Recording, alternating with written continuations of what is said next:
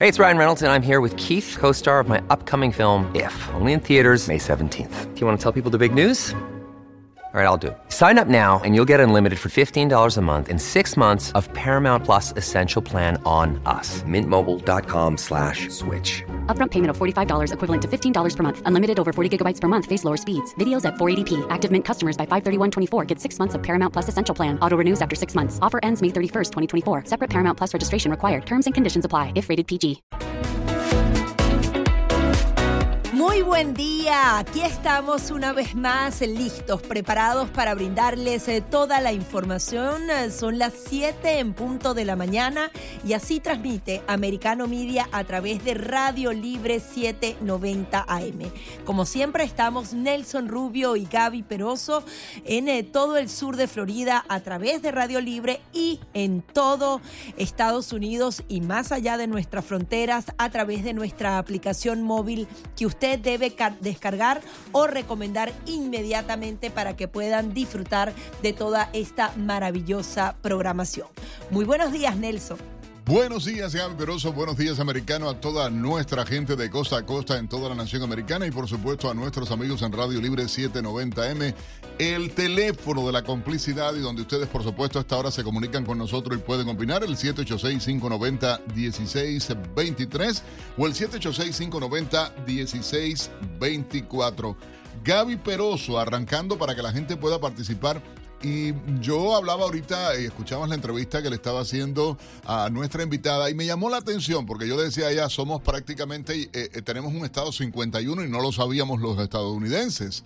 Ucrania, este, esta visita de la secretaria del Departamento del Tesoro de Estados Unidos a la señora Yellen a Ucrania, 1.200 millones de dólares más, y en este caso, según ella, para gastos operacionales del gobierno de Ucrania, las escuelas, los hospitales, el transporte, todo, además de la pensión que según el propio Biden le estaríamos pagando a los ucranianos. Yo me pregunto, yo no sabía que teníamos un estado 51 tan lejos geográficamente. Bueno, más, bueno, Hawái está lejos también, Alaska, pero bueno. eh, Ucrania está más lejos, la, la realidad. En otro continente. En otro continente. Y llama la atención enormemente que esta visita se dé la desfachatez de esta señora cuando los norteamericanos estamos teniendo, yo digo, ya me parece, están rayando en lo absurdo y como ciudadano norteamericano tengo el derecho, amparado en la primera enmienda de la constitución de este país, a decir libremente lo que quiera y decirle basta ya. Me parece que sin fiscalizar, me parece que no es un problema. Exacto, ¿Dónde se tiene que haber un plan. Claro. Si está financiando el área militar para eh, derrotar a Vladimir Putin en el terreno, bueno, es algo que podrían analizar demócratas y republicanos puntualmente a eso. Pero adicionalmente hay que financiar la burocracia en Ucrania, financiar a los pensionados, no lo sabemos. Usted puede participar a través del 786-590-1623 sobre si realmente hace falta mandar tanto dinero para tantas cosas a Ucrania y si no, hay otro tema que me gustaría abrir los micrófonos a la audiencia. ¿Qué cree usted que pasó con el COVID-19? ¿Vino este virus de un animal directamente al humano, como nos lo repitieron una y otra vez Anthony Fauci y las demás autoridades científicas de este país? dejando cerrada la posibilidad de que pudiéramos al menos explorar esa ahora no teoría de conspiración, porque ahora es No, el no, no, ya Departamento de. Energía que dice Claro. que es probable que se haya eh, fugado de un laboratorio chino. Y allí está la preocupación, Nelson, que por qué no pudimos explorar esa posibilidad. Se dijo desde el Senado, desde el Congreso, que esto también debía explorarse. El presidente Donald Trump decía que la Organización Mundial de la Salud estaba protegiendo a los chinos. También la administración demócrata estaba protegiendo a los chinos. ¿Por qué no pudimos por lo menos averiguar un poco más de esto en su momento? Sencillamente eran social. teorías de conspiración o se estaba protegiendo a los chinos porque habían investigaciones norteamericanas en Asia.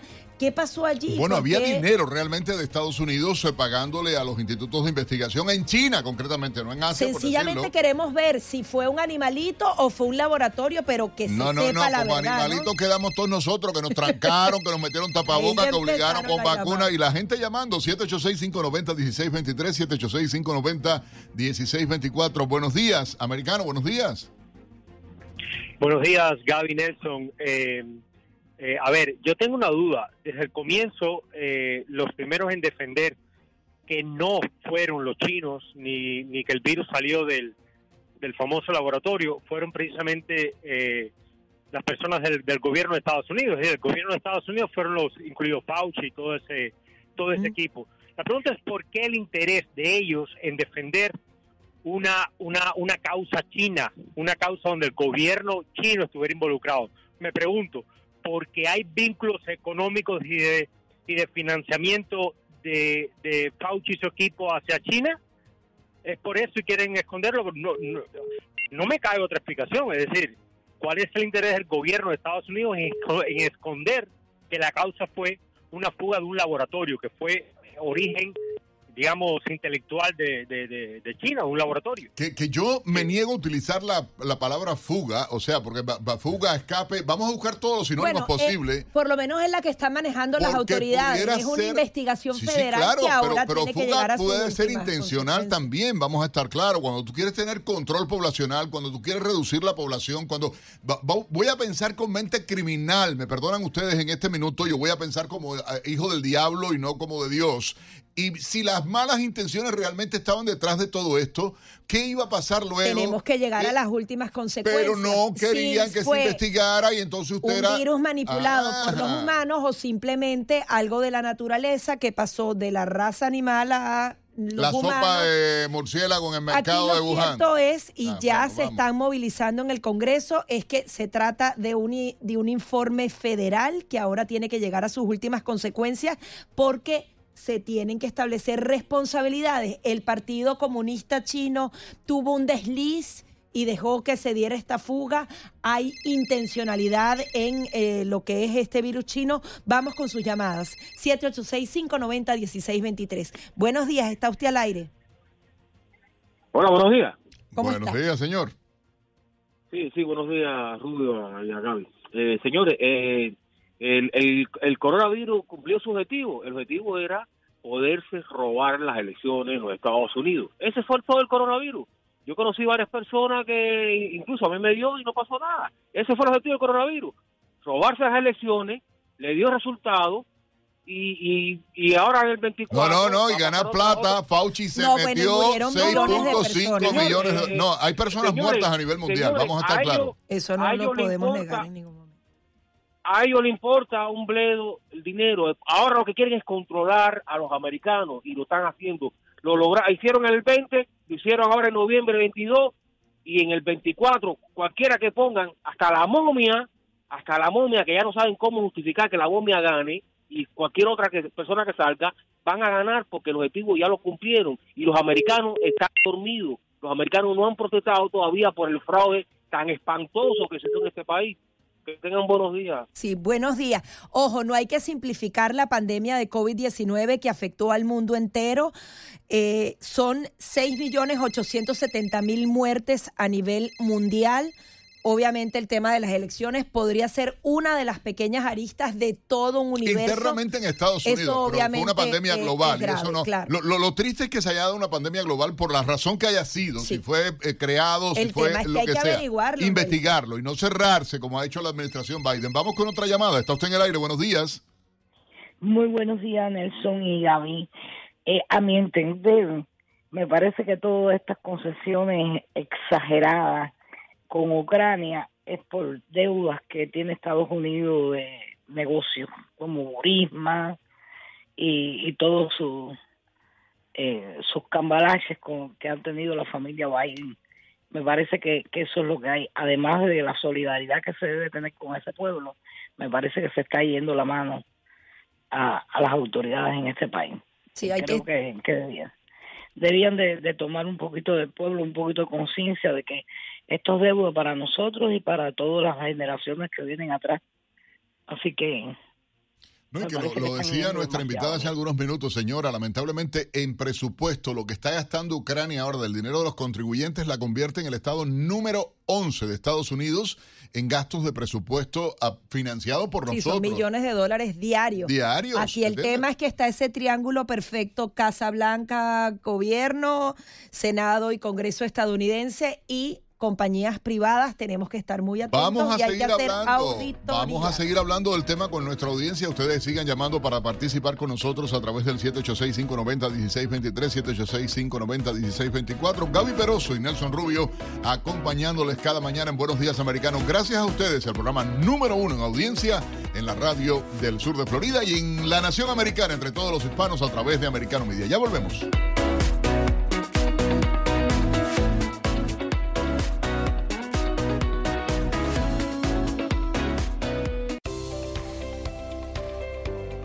Este es un compacto informativo de Americano por Radio Libre 790 AM. Momento de cruzar el Atlántico para hablar de la Liga Española, que vivió la jornada número 23, donde el Real Madrid rescató un punto en su estadio ante el Atlético con un gol del chico uruguayo Álvaro Rodríguez a los 85 minutos del partido. Punto importante para los merengues luego de que el Barcelona cayera en su duelo ante el Almería, que es el decimoquinto de la tabla, con el solitario tanto de El Bilal Touré, semana para el olvido de los culés, que recordemos fueron eliminados de la Europa League. Luego del partido, esto fue lo que dijo el técnico Xavi Hernández. Sí, muy cabreado porque creo que hemos hecho el peor partido de la, de la temporada, desde mi punto de vista. No, no hemos estado, la verdad, el peor partido de la temporada. Manténgase en sintonía, que en un momento regresamos con otro compacto informativo de Americano por Radio Libre 790 AM. 15 minutos de la mañana continuamos con más de Buenos Días Americano. En el día de hoy les tenemos dos preguntas para que haya mucha variedad. En primer lugar, si usted considera que Estados Unidos debe seguir financiando no solamente en el área militar, sino al gobierno ucraniano. Y por otro lado, ¿qué cree usted que pasó con el COVID-19, con la pandemia? ¿Fue una transmisión de animales a humanos o definitivamente hay un laboratorio chino que tuvo un desliz, pasó algo en uno de los laboratorios como ahora da cuenta informes eh, federales de Estados Unidos. Bueno, llamen ustedes, participen en vivo ahora a través del 786-590-1623, el 786-590-1624 o el 786-577-2220. Cualquiera de esos tres teléfonos usted puede marcar y participar con nosotros. 7, 16 minutos en la mañana, Gaby Peroso, le propongo llevar a nuestros amigos un resumen de algunas de las principales informaciones llegadas a la redacción de Americano Media en las últimas horas. El gobernador de Florida, Ron DeSantis, promulgó el proyecto de ley que pone fin al poder de autogobierno de Disney y coloca al gigante de los medios bajo el control de una junta estatal. Durante la conferencia de prensa y antes de firmar la legislación, DeSantis dijo a los asistentes que Disney será tratado como SeaWorld y otros parques temáticos en el estado. El proyecto de ley HB9 cambia el nombre del distrito de mejoramiento de Randy Creek, donde se encuentra Disney World a Distrito de Supervisión de Turismo de Florida Central, que solo puede tener miembros por tiempo limitado que no sean empleados recientes o hayan sido contratados por Disney en los últimos tres años. En otra información, el gobernador Ron DeSantis prepara una propuesta legislativa para castigar a cualquier persona de transportar a indocumentados, incluso a madres de niños cuando van a la escuela. El plan podría hallar como culpable de un delito en segundo grado, el mismo que un homicidio, al manejar y ser sentenciada a 15 años de prisión a una madre que transportó a su hijo indocumentado a la escuela. Según la medida, incluso los choferes de transporte escolar podrían enfrentar prisión si saben que un niño es indocumentado y lo aceptan en el vehículo. La Casa Blanca dio un plazo de 30 días para que las agencias gubernamentales eliminen TikTok de los dispositivos y sistemas federales. El gobierno prohibió TikTok por temores a que el gobierno chino pueda aprovechar la aplicación para acceder a estos dispositivos y a los datos de los usuarios estadounidenses. En otra información, el Departamento del Trabajo de Estados Unidos analiza la creciente explotación laboral de niños migrantes que llegan al territorio estadounidense de forma ilegal y que muchas veces se quedan sin sus padres. De acuerdo con el organismo federal, dentro de las acciones que llevará a cabo es realizar más investigaciones en áreas geográficas donde se cree que las empresas se benefician del trabajo infantil. Otras acciones que realizará el Departamento del Trabajo están el hacer uso de una disposición legal llamada bienes calientes que le permitirá hacer detenciones a transportistas de bienes donde se prevé que se haya utilizado mano de obra infantil. Además, le solicitará al Congreso que aumente las penas a las empresas o personas que incurran en violaciones por la explotación de menores de edad. El gobernador de Ohio, Mike DeWine, eh, eh, confirmó que sufrió una lesión mientras visitaba East Palestine, el sitio donde se dio el descarrilamiento de un tren que llevaba sustancias tóxicas. El republicano de 76 años le dijo al periódico Columbus Dispatch que sufrió una fractura de peroné y justo eh, se produjo encima de su tobillo, que ocurrió mientras visitaba una iglesia en East Palestine el pasado 21 de febrero. La fractura se produjo cuando estaba abriendo una clínica de salud para los residentes que viven cerca del lugar. El senador J.T. Vance de Ohio propuso que se proponga o ponga en marcha un programa de protección del salario para los residentes de East Palestine. Esto tras el reciente descarrilamiento de un tren y la ola de desindustrialización en el área. En un artículo de opinión para The Washington Post, el senador republicano señala que East Palestine es una pequeña ciudad de unos 5.000 habitantes con un ingreso promedio de 44.498 dólares. Según el senador, el accidente se ha sumado a una economía local ya de por sí estresada que aleja a la gente y al capital de la ciudad, lo que repercute en los negocios locales. Estados Unidos solicitó de manera formal a México la extradición de Ovidio Guzmán, alias El Ratón, el hijo del Chapo Guzmán, que quedará en el Centro Federal de Readaptación Social número uno, también conocido como el Altiplano, en el Estado de México, Juárez. estará allí hasta que se decida su extradición eh, y que ésta sea procedente. Estados Unidos tenía como plazo hasta el 5 de marzo para realizar esta solicitud. Tesla, la empresa liderada por el magnate Elon Musk, habría acordado con el gobierno de Andrés Manuel López Obrador la permanencia de su inversión en el territorio nacional. Si bien aún no se ha dado a conocer el estado donde se construirá el proyecto, diversas fuentes cercanas a la Secretaría de Relaciones Exteriores confirmaron que López Obrador y Elon Musk llegaron a un acuerdo. Los detalles podrían darse a conocer en las siguientes ediciones de la conferencia encabezada por el mandatario mexicano. Y Lionel Messi superó a Kylian Mbappé nuevamente esta vez para alinearse con el premio de la FIFA al mejor futbolista en 2022. Después de conducir a Argentina a la gloria en la Copa del Mundo, se impone en esta épica final eh, contra Francia y eh, justamente se hacen las comparaciones con otros jugadores. Por otra parte, Lionel eh, Scaloni fue proclamado como el mejor entrenador y Emiliano Martínez recibió el trofeo al mejor arquero. A las 7.21 minutos en la mañana hora del este en Estados Unidos vamos a nuestra redacción haciendo contacto de inmediato con nuestro colega Pablo Quiroga, quien nos trae la noticia tecnológica del día. Adelante Pablo. Hola, ¿qué tal? Soy Pablo Quiroga con la noticia tecnológica del día. Comienza una nueva versión del Mobile World Congress. Barcelona nuevamente es la casa de la feria de tecnología móvil más importante del mundo. Durante el lunes 27 de febrero y el jueves 2 de marzo, empresas, ejecutivos y medios de comunicación se dan cita en la Gran Vía de Fira, un recinto con más de 240 mil metros cuadrados de superficie, donde las empresas tecnológicas mostrarán sus más recientes y próximos lanzamientos e interesantes prototipos. Este año las principales tecnologías se centran en el desarrollo de la inteligencia artificial, el metaverso, la realidad aumentada y el 5G. Para esta versión se espera unos 80.000 visitantes, mostrando una tendencia al alza respecto al último año, cuando asistieron 60.000 personas, pero aún inferior a los 109.000 asistentes del año 2019. Respecto a las cifras económicas, se estima un movimiento en torno a los 350 millones de euros. La normalidad en este tipo de eventos se va recuperando luego de las restricciones de la pandemia. De hecho, se espera que un 25% de los visitantes a esta versión provengan de Asia, de los cuales 5.000 son de China. Ya se han conocido sorpresas como el cambio de imagen de Nokia, los teléfonos con carga ultra rápida y las gafas de realidad aumentada. Soy Pablo Quiroga con la noticia tecnológica del día. Buenos días, americano. Accede a toda nuestra programación a través de nuestra página web, americanomedia.com, nuestra aplicación móvil, Americano Media, Roku, Amazon Fire, Google TV y Apple TV. Puedes sintonizarnos en Radio Libre 790 AM en Miami. Gracias a nuestro colega Pablo Quiroga por la información tecnológica. Oiga, hay otra noticia a- para los residentes de Florida que nos sintonizan a través de Radio Libre. El Partido Demócrata tiene una nueva líder, bueno, perdedora ella, ¿eh?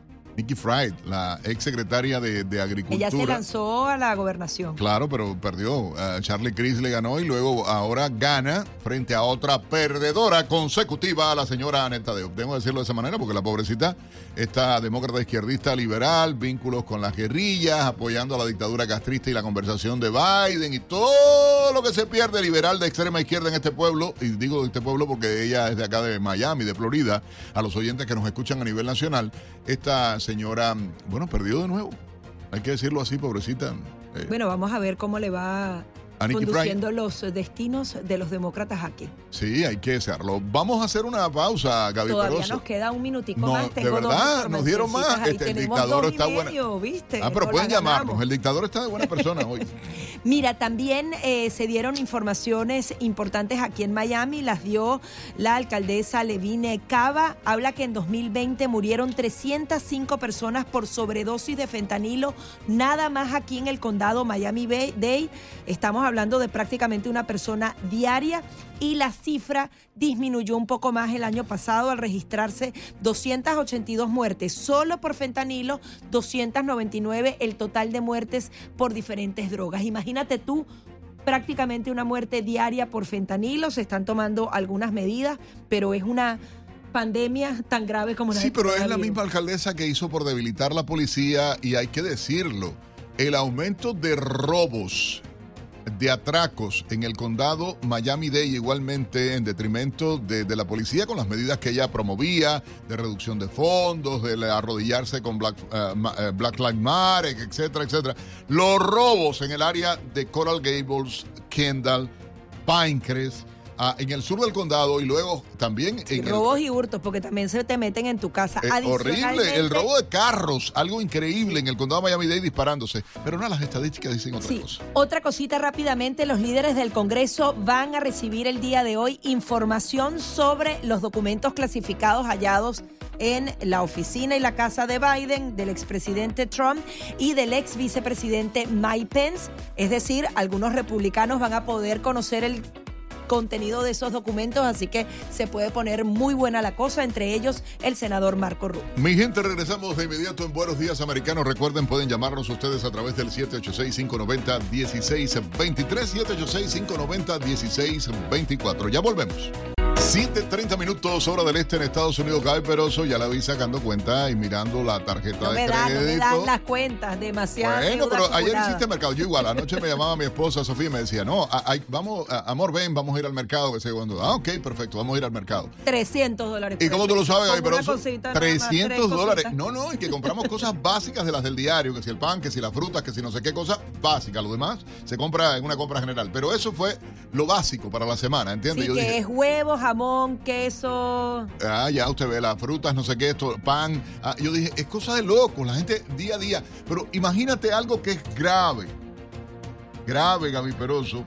La confianza del consumidor en Estados Unidos a sus niveles más bajos. Porque la gente sabe que llega al mercado y se le va la vida. La gente tiene que pagar gasolina, por más que ahora los demócratas están con una euforia. Está bajando la gasolina, está bajando la gasolina.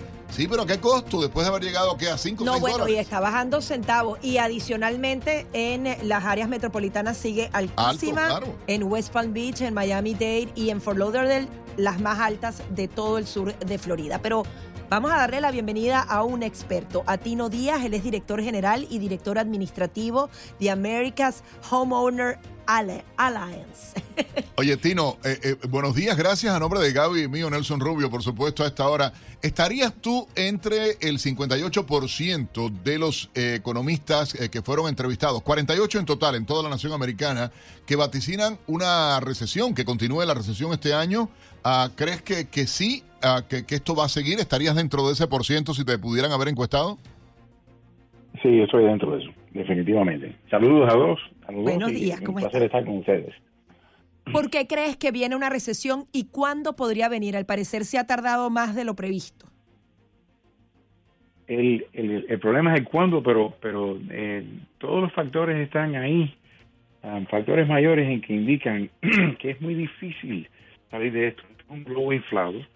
Am, tenemos al nivel mundial tenemos am, el Producto Interno Bruto de todos los países eh, aumenta como a 93 mil billones de, dólares y sin embargo hay 600 mil billones de, dólares en activos y, ah, y préstamos y eso, que- lo cual representa prácticamente como seis veces el Producto Interno, que es muy inflado. Normalmente ese- esa cifra está entre dos y medio o tres.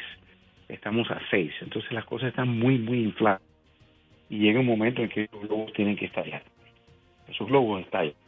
Pero como la burbuja 2008, financiera, pero en otros sectores. ¿Y cómo, cómo explota ese globo? Porque Claro. eso preocupa a los estadounidenses. Entonces, pero no solamente aquí en los Estados, sino al, al- al nivel mundial estamos así.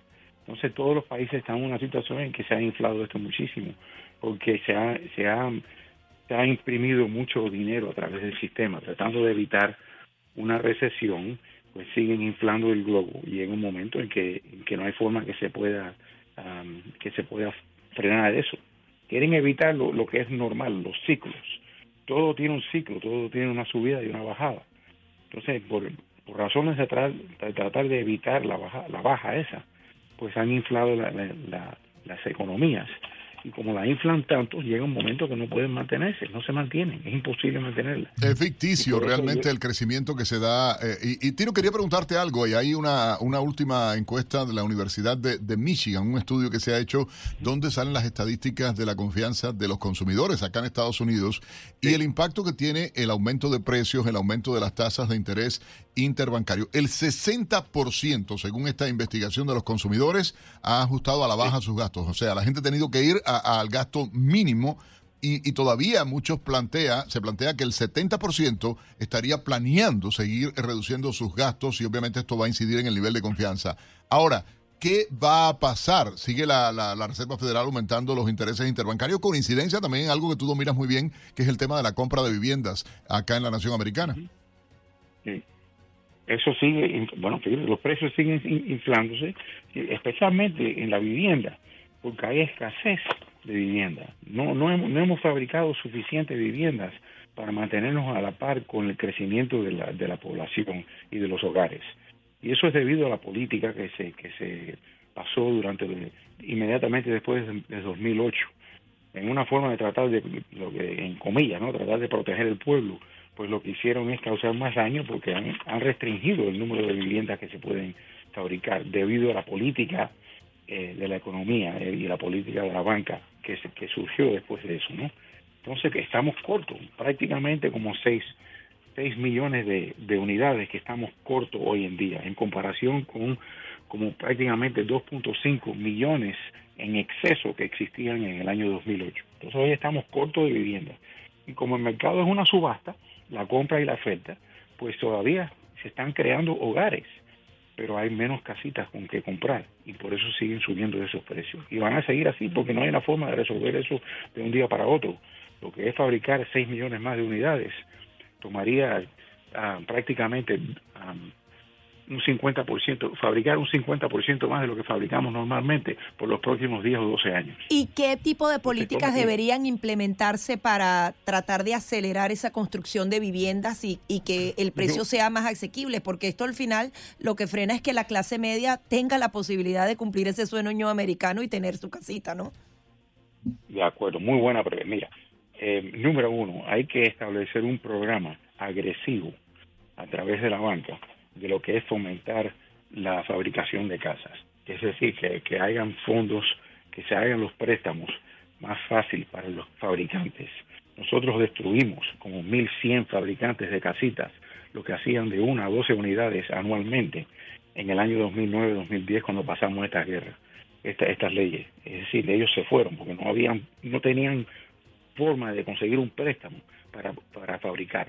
Entonces hay que, esa estructura hay que restablecerla. O sea, se Ya, benefició a las grandes corporaciones, las que ven, las que fabrican millones de casas a la vez, y los pequeños se quedaron a un pero- lado. Pero, pero esa- esas corporaciones suplen básicamente el del mercado ese. Y el 66% de ese mercado se desapareció porque esos son los chiquiticos, los que hacen las casitas dentro de los barrios. Los fabricantes esos mayores fabrican, es decir, barrios enteros. Entonces necesitan mucha tierra, bien amplia y hacen una fabricación en masa, ¿no? Los que hacen las casitas individuales de una o doce casas, pues lo hacen dentro del barrio. Ustedes lo han visto, y están haciéndolo últimamente, pero no al nivel que es necesario.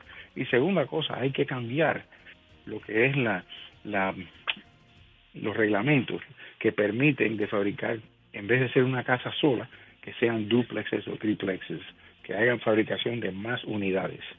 Y como se ha acabado la tierra aquí en, Miami, hay que cambiar eso. Hay barrios que van a, tener que formarse en duplexes o triplexes. Um, o sea, más construcciones de edificios pequeños, por ejemplo.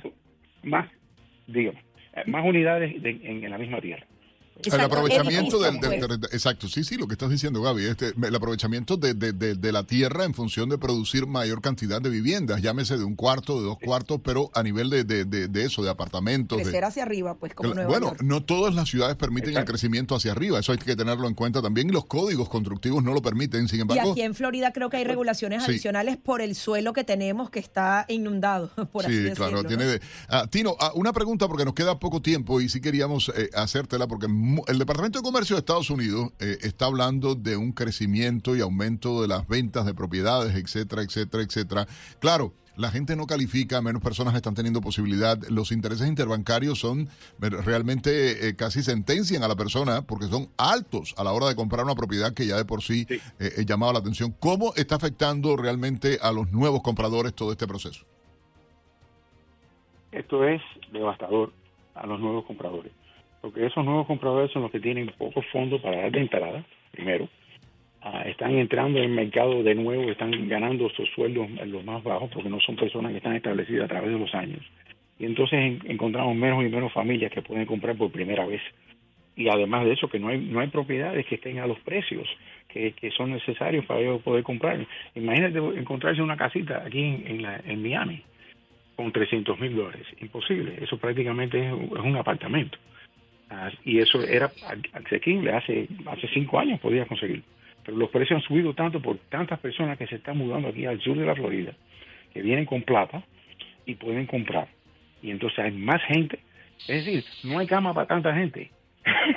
Y parece que usted es cantante también y le gusta la música como nosotros. Así que, oiga, como que no hay cama eh, para tanta gente tampoco en el tiempo que nos queda. La recomendación, Tino, a la gente breve, 30 segundos apenas, eh, de cómo debe actuar. ¿Ahorrar sería una palabra importante? Sumamente importante. Ahorren su dinerito, eliminen todas las deudas que puedan eliminar, porque las tasas de interés se van a seguir subiendo. Ah, es decir, este año por lo menos sigue subiendo la cosa, porque tienen que frenar la actividad económica. Dos cosas que ocurrieron fueron que en enero hubieron más ventas, los sueldos subieron y subieron los costos. Esas tres cosas quiere decir que... Es como nada, te doy ropa pero engordaste, no te sirve, ¿no? Es cosa de, de, locos. Te voy a dar ropa con la misma talla que tenías antes, pero no importa. Oye, gracias a, Tino Díaz, él es eh, director general y director administrativo de America's Home Owner Alliance, esta eh, eh, importantísima organización igualmente acá en el sur de la Florida. Gaby pero si Nelson Rubio invitándoles a que sigan llamando a ustedes a través del 786-590-1623 y 24. Gaby, la pregunta, hay dos preguntas hoy. Tenemos dos preguntas. Si usted cree que eh, la pandemia del coronavirus vino de un animal o se escapó de un laboratorio chino, y la otra pregunta, ¿cree usted que Estados Unidos debe seguir financiando no solamente con armas, sino al gobierno ucraniano? Comuníquese con nosotros 786 590 1623 Ya venimos con mucho más. 7:45 minutos de la mañana. Continuamos con más de Buenos Días Americanos. Recordemos que tienen eh, dos preguntas. El día de hoy queremos conocer su opinión. En primer lugar, si cree que la pandemia del COVID-19 se produjo por una transmisión de animales a humanos o si puede ser cierta esta teoría de que eh, hubo una fuga en un laboratorio chino. Adicionalmente, si cree que Estados Unidos debe seguir financiando de manera ilimitada a Ucrania. Ahora vamos a cambiar de tema porque el Miami Dade College ha creado un programa de becas ante la escasez de enfermeros. Para 2035 se dice que Florida enfrentará una escasez de más de 60 mil enfermeros, un fuerte aumento, un déficit de más de de 17 mil personas reportados solo en 2019. Y creo que es una muy buena iniciativa. Ciertamente conversábamos de que me parece a veces absurdo, o sea, la cantidad de profesionales eh, que llegan, médicos o licenciados en enfermería de nuestros países, eh, por ejemplo, a que pudieran optar por otras cosas y a veces le complican en extremo realmente, en mi opinión personal, la posibilidad de ejercer y, y fortalecer justamente. Tenemos al señor Nelson Incapié, quien es CEO del Miami Dade College Foundation. Nelson, muy buenos días, bienvenido a Americano Media Radio Libre. Gaby Peroso y Nelson Rubio saludándole. Buenos días, Nelson y Gaby. Muchas gracias por la invitación y por permitirme participar con ustedes esta mañana. Nelson, ah, ¿de qué se trata este nuevo programa? ¿Cómo podría ayudar? ¿Cómo piensan implementarlo? Bueno, como, como tú mencionaste, eh, debido a la escasez que, hay en este momento y que va a haber en el futuro de, personal en la salud, especialmente enfermeras, eh, la presidenta de Miami College decidió darle eh, la tarea al, presidente del, del, Medical Campus de incrementar la cantidad de enfermeros que se gradúan de Miami Dade College en un 40% y esto se ha hecho a través de muchos eh, eh, partnerships con diferentes, con diferentes organizaciones.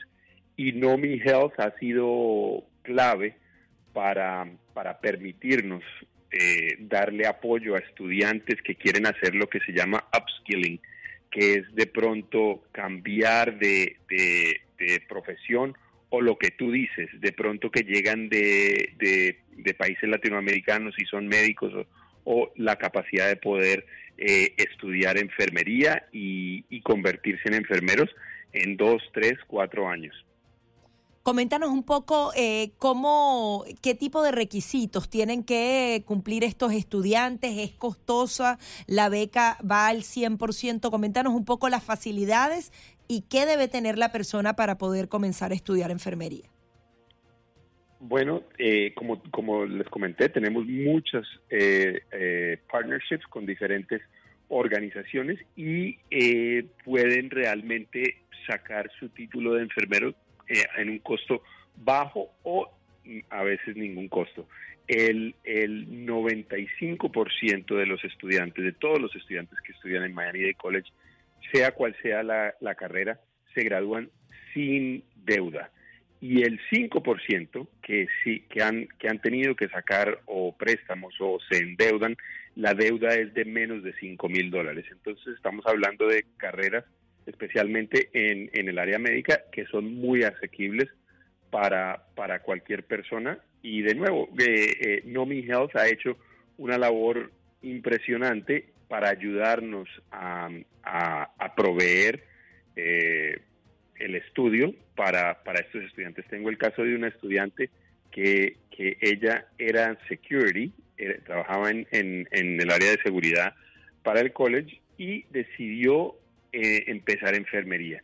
Gracias a las becas de NOMI eh, le cubren, le ayudan a cubrir los costos de, de los libros y, y ha podido. Ayer, precisamente la vi eh, a Regis y está ya en su segundo semestre.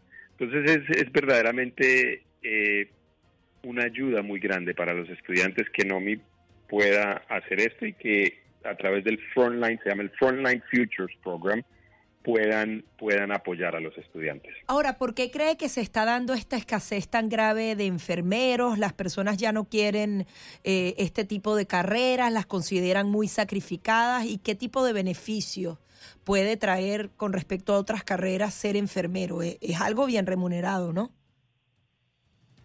Sí, eh, además de que es algo bien remunerado, es una carrera que verdaderamente eh, eh, le cambias la vida. Cuando, cuando tú ves que hay que, que un enfermero, y lo que hace Miami College es, verdaderamente proveer oportunidades para que los enfermeros sí aprendan toda la parte de médica, pero también que lo hagan con compasión, que lo hagan con, con amor por el paciente, que realmente el paciente al que están atendiendo sienta que hay una presencia ahí de una persona que realmente está ahí para ayudar y para hacer sentir mejor a ese paciente.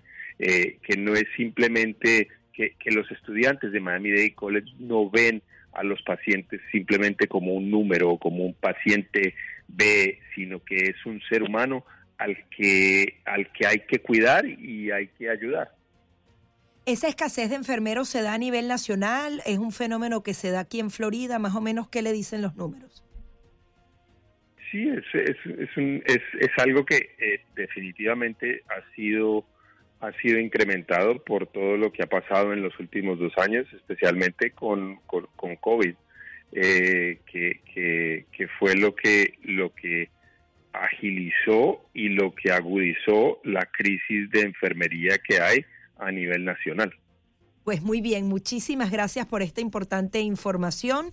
Ya lo saben, hay becas por parte del Miami Dade College. Están creando programas eh, para hacer frente a la escasez de enfermeros y es fácil y prácticamente la gente se gradúa sin deuda. 7.52 minutos en la mañana. Gracias a Nelson Incapié, quien es CEO del Miami Dade College Foundation, por toda esta información para nuestra audiencia y un tema de sensibilidad a nivel nacional. Muchísimas gracias, señor Nelson. Muchas gracias. Gracias, Oye, ah- Gaby. Gracias, Nelson. Un feliz día. Cómo no, gracias de verdad. Bueno, nada, invitar a la gente a que participe, Gaby, con nosotros a través de la línea telefónica en el 786-590-1623, 786-590-1624. Dos preguntas que han generado participación en redes sociales y también vía telefónica. Sí, en primer lugar, si usted cree que la pandemia de COVID-19 fue originada por una transmisión eh, de animales, quizás murciélagos, directamente a humanos, o si por el contrario un laboratorio chino dejó colar el virus, lo hizo de manera intencional, no lo hizo de manera intencional. Si ese virus fue fabricado en un laboratorio chino, usted se puede comunicar con nosotros a través del 786-590-1623 y el 1624. También puede opinar con respecto a la ayuda de miles de millones de dólares que ha venido aportando Estados Unidos hacia Ucrania.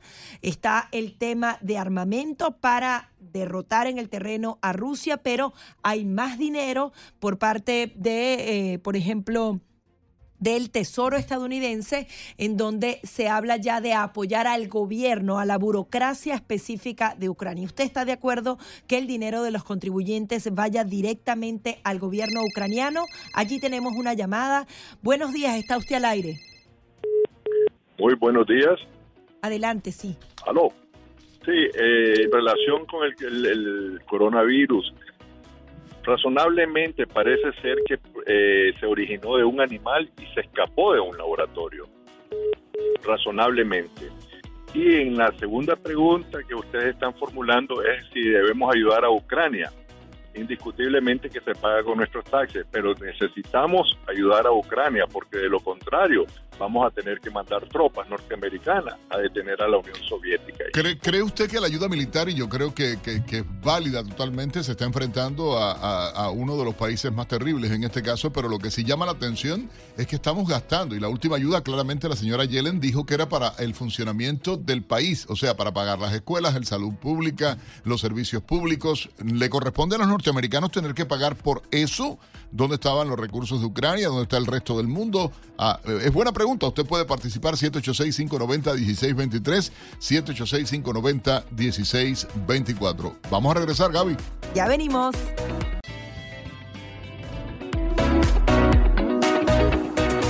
Ocho en punto en la mañana, segunda hora de transmisiones de Buenos Días Americanos. Nuestra gente pegada a la línea telefónica 786-590-1623, 786-590-1624. Buenos días, americanos. Su opinión, por favor. Buenos días. ¿Cómo estás? Muy bien, gracias. Mire, quería responderle algunas preguntas respecto a que si el virus salió de un murciélago o no. Solo sabemos que salió de los laboratorios de ellos. Si lo hicieron con intención, mucha gente piensa que cómo van a matar a su propio pueblo. No conocen el sistema. Si sobran chinos, podemos matar 700 chinos, pero hay que exportarlo a donde quiera, porque en realidad lo que quieren acabar es con este hemisferio. Esa es mi opinión. Referente a lo de Rusia, yo creo que estamos al filo de la navaja. Nos montamos en un caballo y ahora le tenemos que dar escuela. Por muchas razones, por cosas que entre el presidente o este establishment ha tenido negocios con Rusia eh, y con Kiev sobre todo. Con Ucrania, pues, claro.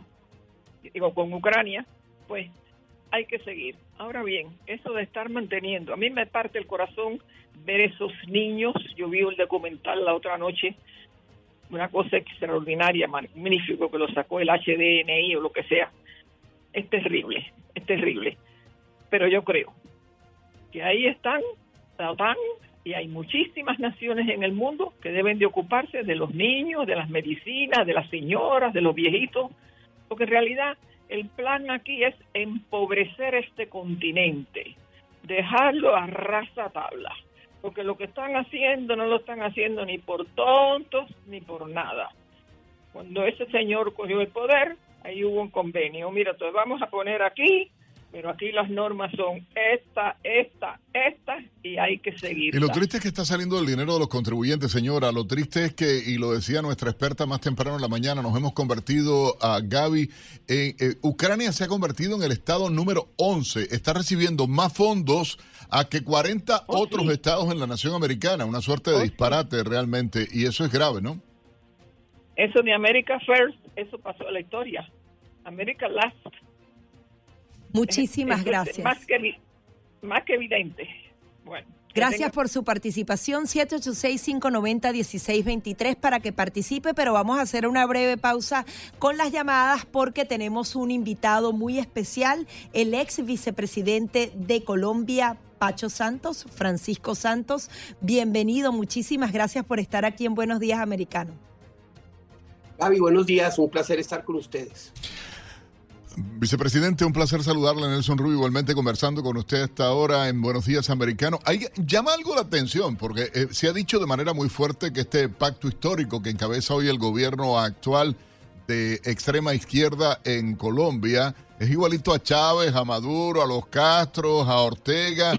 Y, lo terrible de la historia, la imagen del país que había subido bajo la administración del presidente Uribe, bajo su propio eh, gobierno como vicepresidente, que el país a que se convertía en un país confiable para muchos a nivel mundial el, del riesgo que te quieras quedar. Eh, Yo eh, adoro esa campaña. no, genial, pero es que Colombia tenía todo eso y se había logrado mucho. Sin embargo, ha pasado algo en las últimas horas que hablando de democracia rara, ¿no? La de los izquierdistas en el continente, tres ministros eh, para afuera, para la calle, diría esta canción de salsa, pero de manera rara, en un país que se ve más débil y la imagen de Petro por el piso en el país cayendo también. Pues mire, están pasando muchas cosas que creo que es importante como poner en contexto. Lo primero es un presidente cuya popularidad cae, cuyas reformas se empiezan a enredar en el Congreso y eso habla de una democracia fuerte. Eh, le ha tocado hacer de todo para ver si logra salvar la reforma a la salud que vamos a impedir a como de lugar a que salga.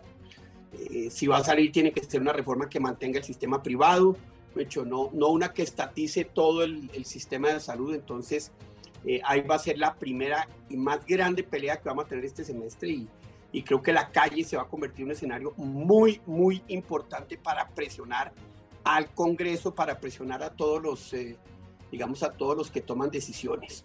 Lo segundo es una economía que ya se empieza a frenar. Veníamos creciendo con un impulso muy grande, ya en enero se ve un freno muy grande. Entonces esto va a generar un desprestigio aún mayor con una inflación que no baja. Eh, y todo esto genera pues el, escenario que nos da eh, lo que pasó ayer, donde el presidente, sin decirle a, las personas a las que había nombrado hace apenas ocho meses, entre otras dos íconos, una ícono del arte, eh, una muy de izquierda, pero una mujer muy reconocida por lo que había hecho en el arte, ni siquiera la llamó a decirle, mira, voy a cambiarte. La primera campeona olímpica negra además eh, de pesas, pero fue la primera medalla de oro olímpica ministra del deporte. Tampoco la llamó ni siquiera a decirle, oiga, eh, voy a hacer un cambio. Y el ministro de, el ministro de, de Educación, que es un hombre que se ha equivocado brutalmente, que tiene un gran futuro político, que acabó ahí metido y está pagando el costo, aunque Petro le hizo un gran favor al echarlo, lo revive políticamente, digamos así. Pero lo cierto es que eh, habla de un presidente aislado, un presidente que inclusive con ese maltrato hacia sus ministros lo que demuestra es que su ego eh, no, le, no le permite ni siquiera tener la decencia de llamar a, a, quienes va a cambiar. Y no son cualquiera, mire, yo le digo que no es, eh, no es cualquier persona, es como, como si usted tiene de ministro a Michael Jordan y a Michael Jordan en un momento dado eh, el presidente se entera que lo cambiaron de ser ministro en Estados Unidos por, por, por, por una escolta. Así le pasó a la ministra de, de Deportes. Entonces sí es un gobierno muy disfuncional, es un gobierno que seguramente se va a radicalizar, pero así como si ustedes se acuerdan hace 20 años cuando el riesgo era, que, era quedarse, Colombia hace 20 años estaba en los peores momentos de su historia, era prácticamente un estado fallido, hemos logrado recuperarlo, la sociedad civil es muy vibrante eh, y, y, la economía es muy resiliente y aquí no nos vamos a dejar quitar lo que con tanto trabajo hemos trabajado. Y Entonces, parece una cartilla, ¿no? Eh, vemos cómo sustituyen a ministros, eso lo hacía Chávez exactamente, cualquier persona que diera la mínima muestra de disidencia, lo sacaban. El tema de las marchas, usted está hablando de que en la calle van a presionar. Petro siempre lanza una contramarcha y adicionalmente esta reforma de salud que lo que busca es estatizar. El privado lo vas eliminando poco a poco y luego podrían venir las expropiaciones. Es la misma cartilla y los colombianos ¿cómo pueden darse cuenta que les están aplicando la misma fórmula cubana y la misma fórmula venezolana? Los colombianos lo entienden y lo tienen claro y por eso la popularidad del presidente viene en picada. 20, 30% de la gente que votó por él pensando que era un reformista ya salió corriendo, ya no está con él. Los jóvenes, una gran parte de la clase media joven que decía este es el gran cambio, se dio cuenta que no. Entonces, eh, eh, eso habla de la solidez de una Colombia que le repito, es resiliente. No se olvide que nosotros tuvimos a la FARC aquí, tuvimos a la ELN acá y los derrotamos a todos. Desafortunadamente Juan Manuel Santos les dio oxígeno otra vez, pero, pero lo que sí es cierto es que si Petro que, cree que esto va a ser Venezuela, eh, yo creo que él, tiene esa mirada y creo que, pues, eh, eh, yo les cuento una anécdota. Cuando yo era periodista del tiempo, en el año 1997, que entraba al tiempo, o no, sí, 97, quien trajo al tiempo a, Hugo Chávez fue Gustavo Petro. Yo entrevisté a, a, Hugo Chávez durante varias horas y publicamos un largo, un largo reportaje en el tiempo. Entonces esa relación existe, esa mirada existe, esa ideologización existe, pero Colombia no es Venezuela. Colombia tiene una economía sana, en Colombia nos, hemos sido una economía pobre, que eso es muy importante, porque es que todo lo que hemos hecho nos lo hemos, lo hemos construido. Entonces eso crea una condición totalmente distinta a la de Venezuela, donde les daban todo, donde, donde no tenían que pagar impuestos, donde el petróleo les permitía hacer lo que hicieron entonces yo creo que aquí es, va a ser muy distinto, es otro precio y, y, aquí simplemente estamos, eh, estamos preparándonos para la gran batalla. Creo que hace falta un mayor apoyo del sector privado, el sector privado está bastante asustado, no, asustado, no, empanicado, pero la sociedad civil está fuerte y, eso eso me parece que es, eh, que es muy importante. En términos prácticos, eh, esta penetración de la izquierda en diferentes estamentos de la sociedad colombiana, esta eh, suerte de, de, loqueras, por decirlo de alguna manera, ah, de la propia administración del izquierdista Gustavo Petro, ¿a si tuviera que definir esta primera etapa de este gobierno y queremos adentrarnos luego en las hipocresías de, este gobierno ah, de izquierda en la propia Colombia de cara a quienes le apoyaron en las elecciones, como usted decía, ah, si tuviera que definir, breve porque tenemos que cumplir con una pausa comercial, eh, vicepresidente, eh, ¿cuál sería? Se quitó la careta. Así de sencillo, se quitó el disfraz se quitó el disfraz de reformista y se puso el verdadero disfraz que es el del ideólogo, el ideólogo radical de izquierda. Vicepresidente eh, Pacho Santos, eh, queremos seguir conversando con usted. Vamos a cumplir con compromisos comerciales eh, de manera rápida a través de Americano Media en toda la nación americana en vivo a esta hora, igualmente en Radio Libre 790 en el estado de Florida. Y regresamos a Gaby Peroso y Nelson Rubio, como cada mañana en Buenos Días Americano. Usted puede opinar también en redes sociales, arroba Americano Media, y también hacerlo en vivo a través del 786-590-1623. Ya venimos con mucho más.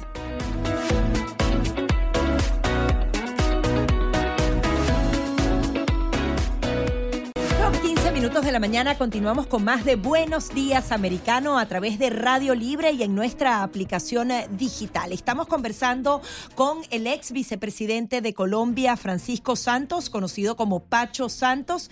Y aquí, vicepresidente, tenemos que hacerle aquí una confesión porque estábamos discutiendo, Nelson, que es cubano, yo soy venezolana, Gabriela Peroso, y eh, usted decía que los colombianos no son los venezolanos, y eso me remonta a mí directamente al pasado, porque yo solía decir que los venezolanos no somos los no, cubanos. No, no, eh, eso te iba a decir, Gabriela Peroso, eh, vicepresidente, porque quiero que sea usted juez, ¿no? Partió la frase de algo que usted decía y nos quedábamos acá discutiendo con nuestro productor general ah, sobre esto, ¿no? Y yo decía, pero espérate, Gaby, si ustedes los venezolanos decían, nosotros no somos cubanos, o sea, se repite la misma historia y, y decía hasta con soberbia. usted hablaba de que la economía colombiana está fuerte, que las instituciones están fuertes, que ustedes se van a mantener en pie de lucha y de alguna manera los venezolanos también dimos una lucha gigante, éramos un país petrolero, si bien nos daban muchas cosas regaladas, como usted lo aclara, parece que estos sistemas siempre se van metiendo por las rendijas y nos quitan todas esas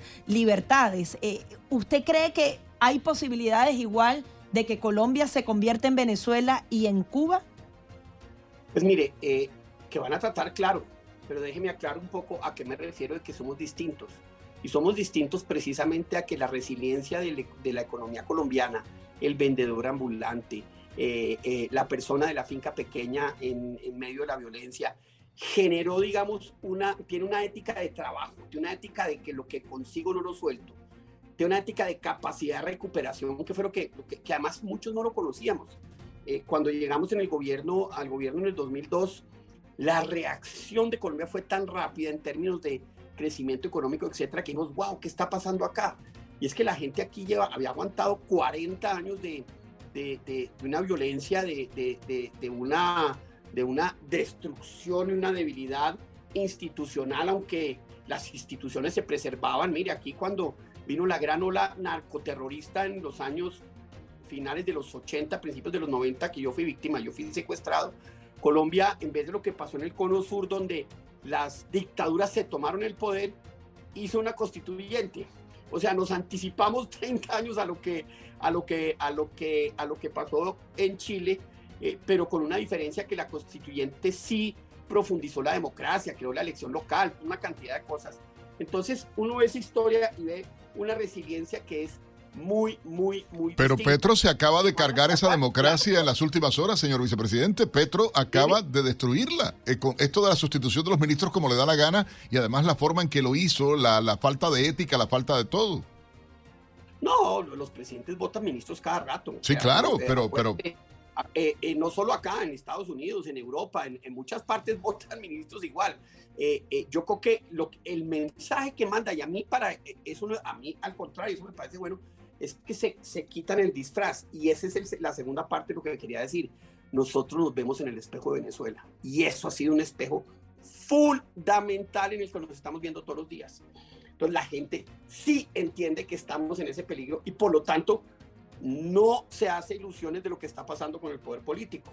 Aquí el 50 o el 60% de los colombianos tienen absolutamente claro que si bajamos la guardia podemos acabar como Venezuela o como Cuba. Entonces, entonces eh, en ese sentido, Venezuela ha inoculado y el ejemplo de Venezuela todos los días sigue inoculando a Colombia eh, del inmenso riesgo que tenemos. Esa es quizás la única ventaja que tenemos frente a Venezuela cuando cuando cayó en, eh, en, en, manos de Chávez.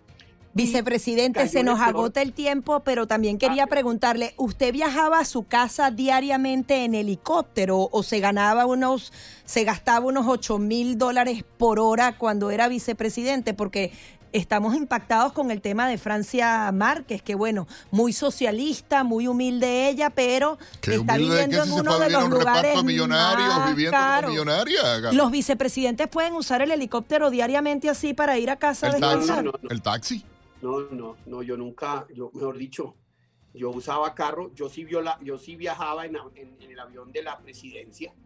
Eh, cuando tenía para que viajar los gastos por todo, oficiales, pero, pero, pero, pero no más de resto. Eso era en carro, esto era, eh, eh, no, uno, uno, de los temas que Uribe sí me enseñó a mí, creo que le mostró a Colombia, es que cuando a uno lo eligen, los recursos no son de uno, son del ciudadano y hay que cuidarlos más que si fueran de uno. Entonces, esa es una de las grandes diferencias que hay.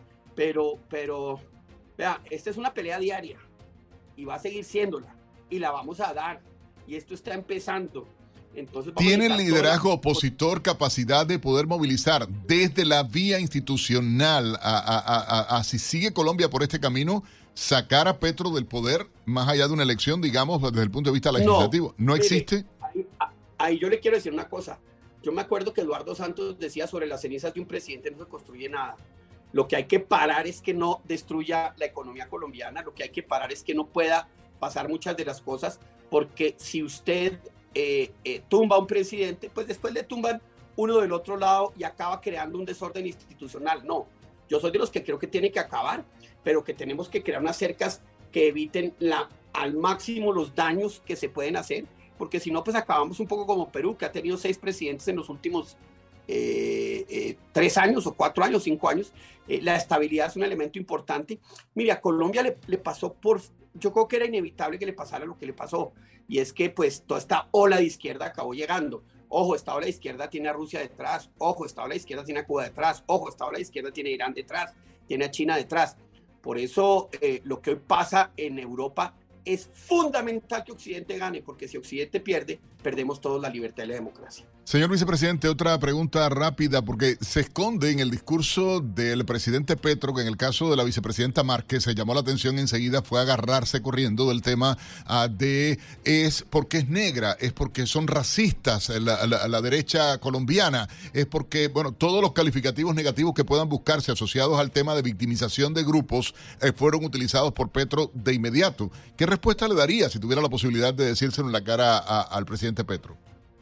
No, se lo dije ahorita en un Twitter al, al pedirle disculpas a, Marisabel Urrutia de cómo el presidente la salvó, la, trató, de cómo el presidente maltrató a una campeona olímpica eh, y que muestra que, que, que, para el presidente Petro el color de la piel es simplemente un utilitarismo para su propio ego y para su propio beneficio. Eh, yo creo que quedó clarísimo. Mire, si usted ve el ejemplo de, cómo el presidente Uribe nombró la, la primera ministra negra en Colombia, gran ministra, hoy está por allá, hoy, hoy es un ejemplo de, funcionaria en, distintas organizaciones mundiales. Eh, el presidente Santos, cómo trató a, sus a su ministro también, tuvo dos ministros, el, presidente Duque, eh, y llega Petro y maltrata a esta mujer de esta manera, eso, esa diferencia es absoluta. Pero es que hace parte de esa hipocresía no solo con el tema eh, afro, con el tema indígena.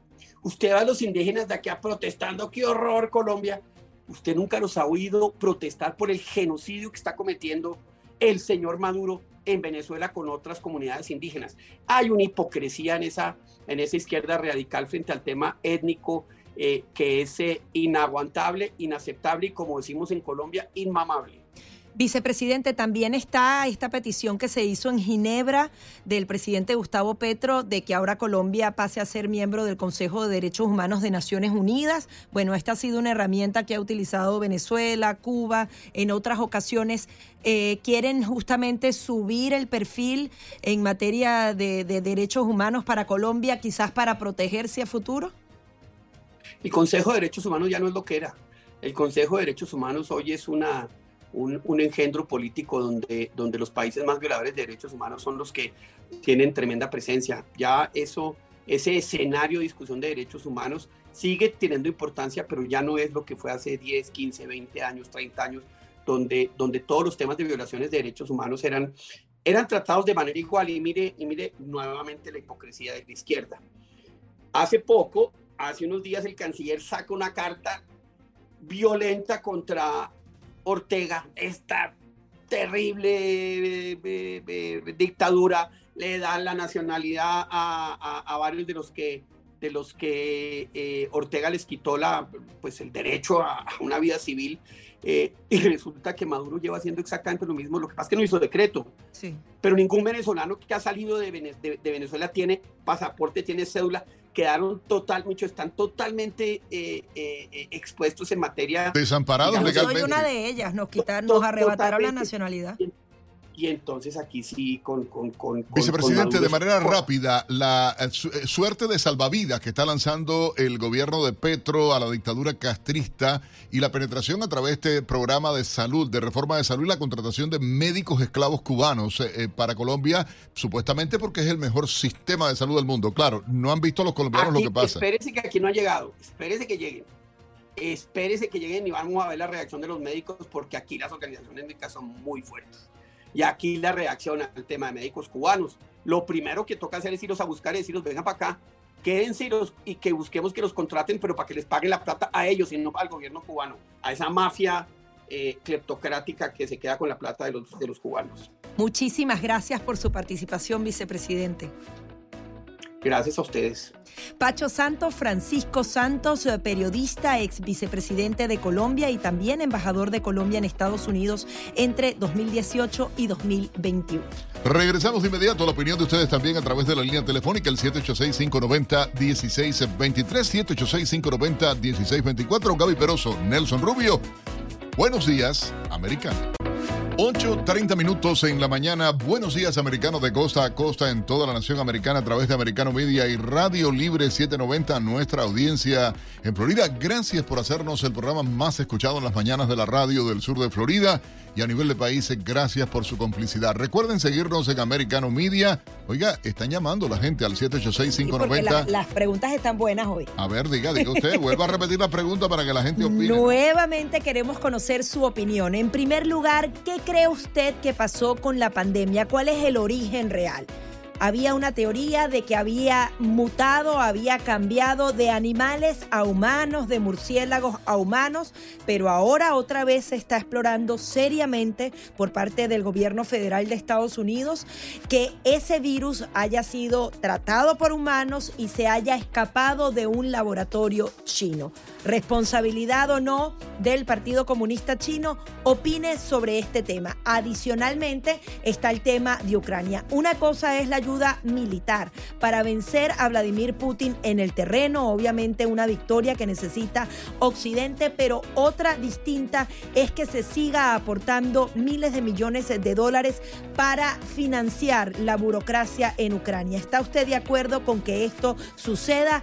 ¿Dónde hay que poner freno a los miles de millones de dólares que se han dado en ayuda a Ucrania? Comuníquese a través del 786-590-1623 y el 1624. Me escribe alguien y me dice, el más escuchado, dígole, sí, por la gente que sabe que hay otras estaciones que están siendo financiadas, pagadas ah, por los Y comunistas. porque a la gente le encanta el show. Claro que sí, por eso es más escuchado, más escuchado por la gente que sabe que estamos eh, con la democracia, con la verdad, con la libertad ah, y el respeto. Eh, bueno, aquí nadie nos paga ningún Soros ni ningún circo de esto por ahí, como en algunas otras empresas. Bueno, Vamos radio, Radio Mambí, que le dicen Radio Soros ahora, ¿entiendes? O sea, porque una emisora... Hay colegas a los que respeto muchísimo que están allí, ¿entiendes? Gente que está eh, haciendo su trabajo, pero al final muchos de los que pensamos distinto nos fuimos de ese lugar. Así de simple. 8.32 minutos en la mañana. Gaby, te propongo un resumen de algunas de las informaciones últimas que están llegando a nuestra redacción en Americano Noticias. Un total de 45.727 migrantes irregulares cruzaron el Darién, la peligrosa frontera entre Panamá y Colombia, en su camino hacia Norteamérica en lo que va de 2023. Según estadísticas oficiales del Servicio Nacional de Migración de Panamá, la mayoría de los migrantes que cruzaron ese mortal selva son de Sudamérica y el Caribe, siendo los haitianos la nacionalidad más abundante. El año pasado, más de 248 mil transeúntes cruzaron la jungla, una cifra inédita liderada por el éxodo venezolano que provocó una crisis migratoria en la región. En otra información, la Asamblea General de Tennessee aprobó un proyecto de ley con el que se prohíben los espectáculos de drag queens delante de menores de edad. Si el proyecto de ley recibe la aceptación del gobernador Bill Lee, aquella persona que realice este tipo de actuación delante de niños podría ser condenado a un año de prisión por un delito menor y recibirá una multa de 2.500 dólares. En caso de reincidir, la pena sería de entre 1 y 6 años de cárcel por un delito grave y la multa económica llegaría hasta los 3.000 dólares. La FDA autorizó la primera prueba en el hogar que puede indicar a los usuarios si se tiene gripe o se tiene COVID-19. La prueba eh, eh, la realiza la empresa de biotecnología de California, Lucida Health. Utiliza un hisopo nasal único y puede proporcionar resultados en aproximadamente media hora. También esta prueba se puede comprar sin receta médica, está autorizado para cualquier persona mayor de 14 años que lo recoja personalmente o un adulto que pueda dárselo a un niño menor de dos años. Una niña de 11 años, originaria de Detroit, terminó en el hospital luego de que su maestra de gimnasia le arrojara un bastón de hockey de, metal en la cabeza, causándole un trauma cerebral. Ante la situación, la familia de Shakaira Thomas presentó una demanda en contra de Jacqueline Brown, una profesora suplente de gimnasia. Presuntamente, la instructora se había enojado con otro estudiante y era a él a quien pretendía arrojar el objeto, pero su mala puntería la llevó a agredir a la menor, quien de acuerdo con John Marcro, el abogado que lleva su caso, quedó con un trauma cerebral.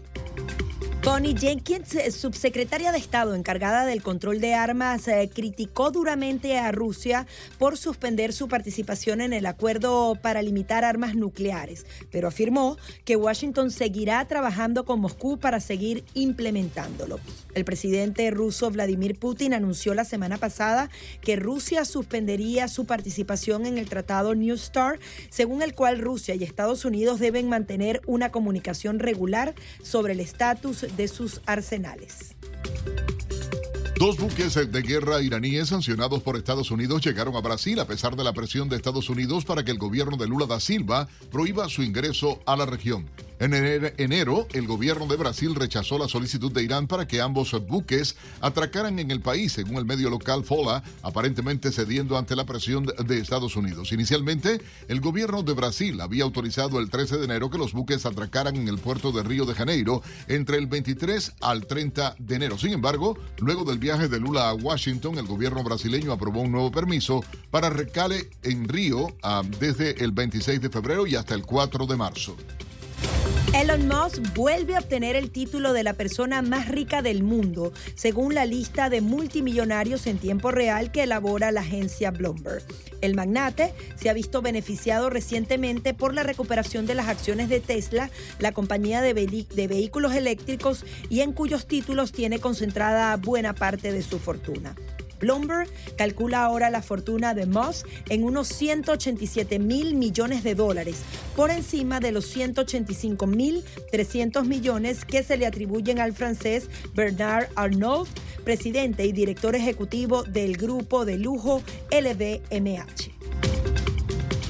Canadá planea prohibir TikTok en todos los dispositivos gubernamentales a partir de hoy por temor a que los métodos de recopilación de datos de la aplicación expongan a los usuarios a los ciberataques. Según la presidenta del Consejo del Tesoro, Mona Fortier, la decisión se produce tras una revisión de TikTok por parte de la directora de información Catherine Little, a quien determinó que presenta un nivel inaceptable de riesgo para la privacidad y la seguridad.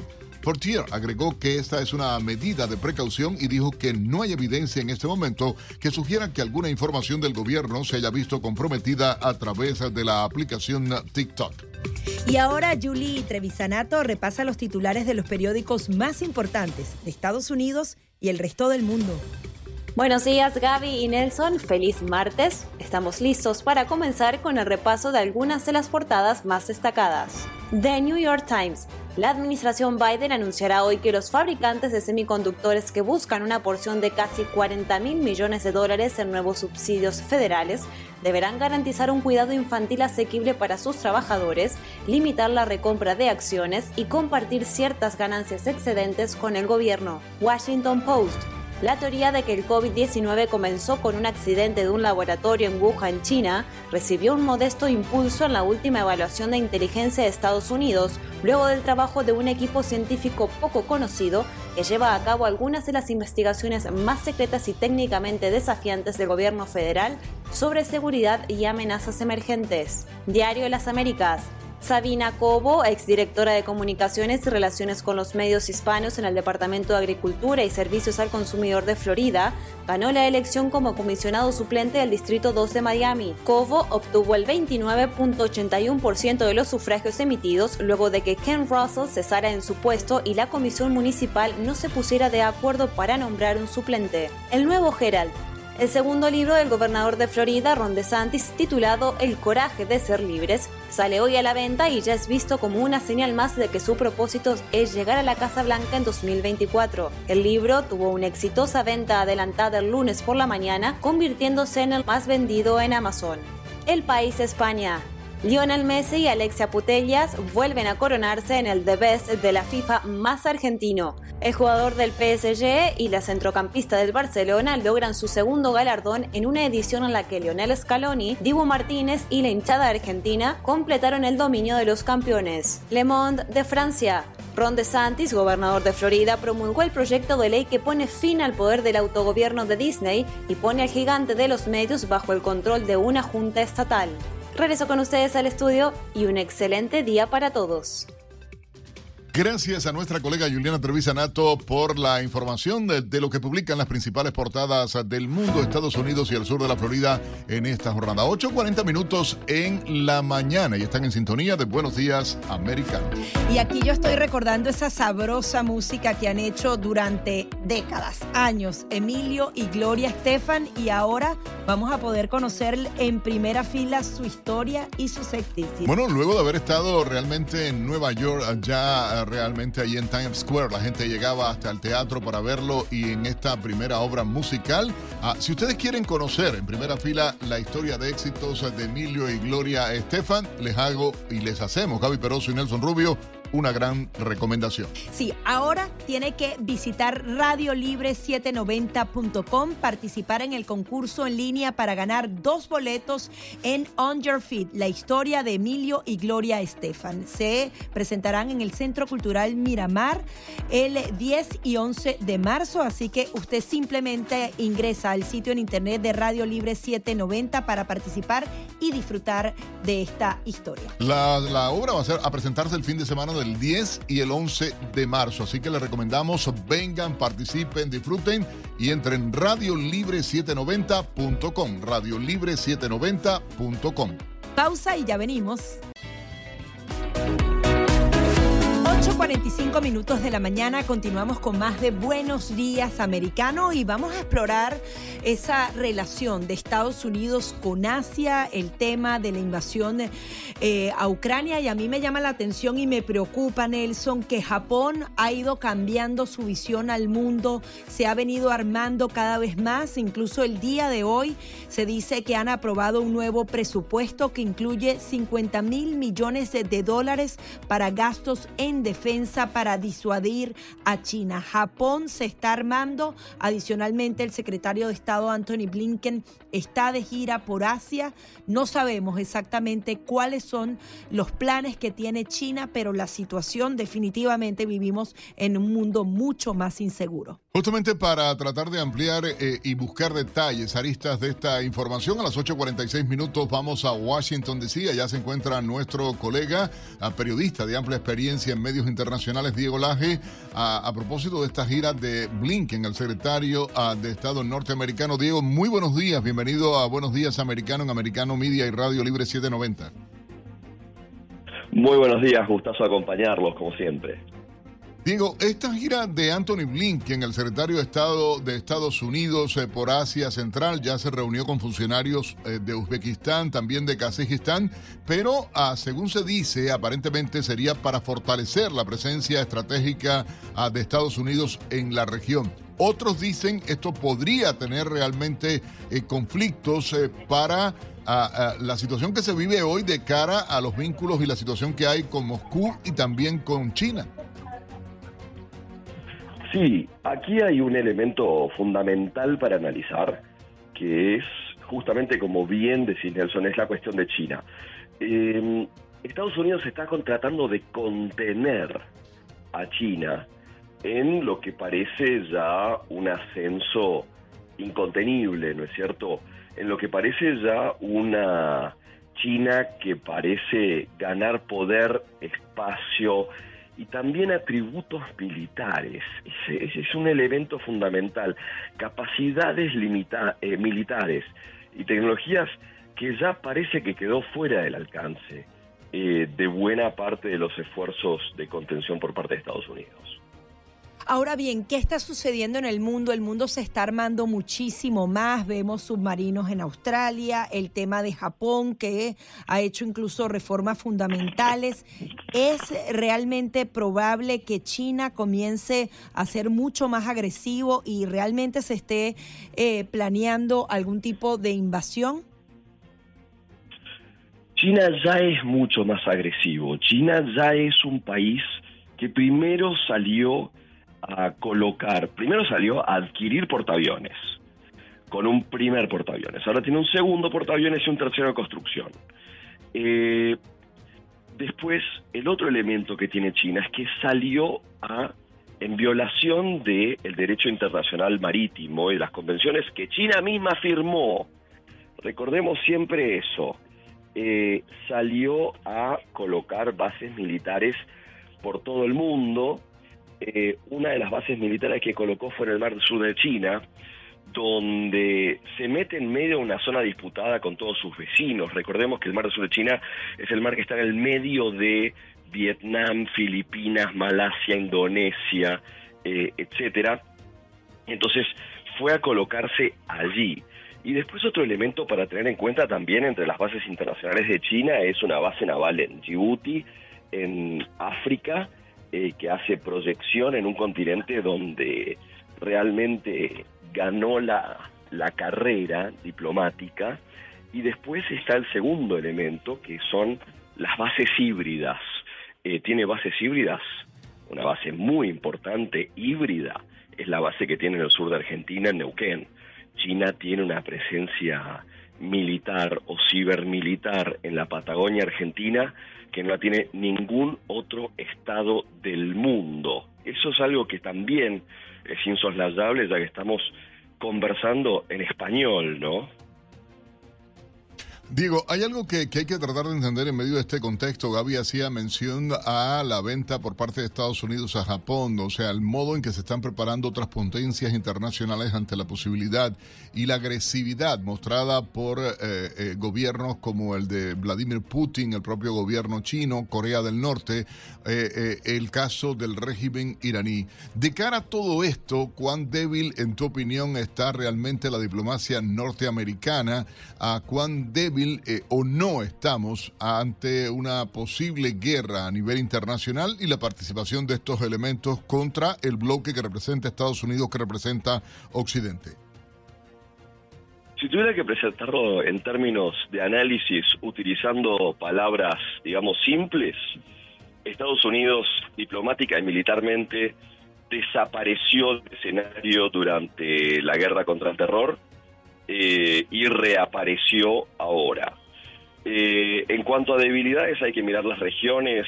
Eh, en África y América Latina, eh, casi te diría que se le fue el tren totalmente a Estados Unidos en muchos sentidos. Estoy hablando de defensa, relaciones con los ejércitos y las fuerzas armadas de las regiones, etcétera. Luego, en el este asiático, pasa.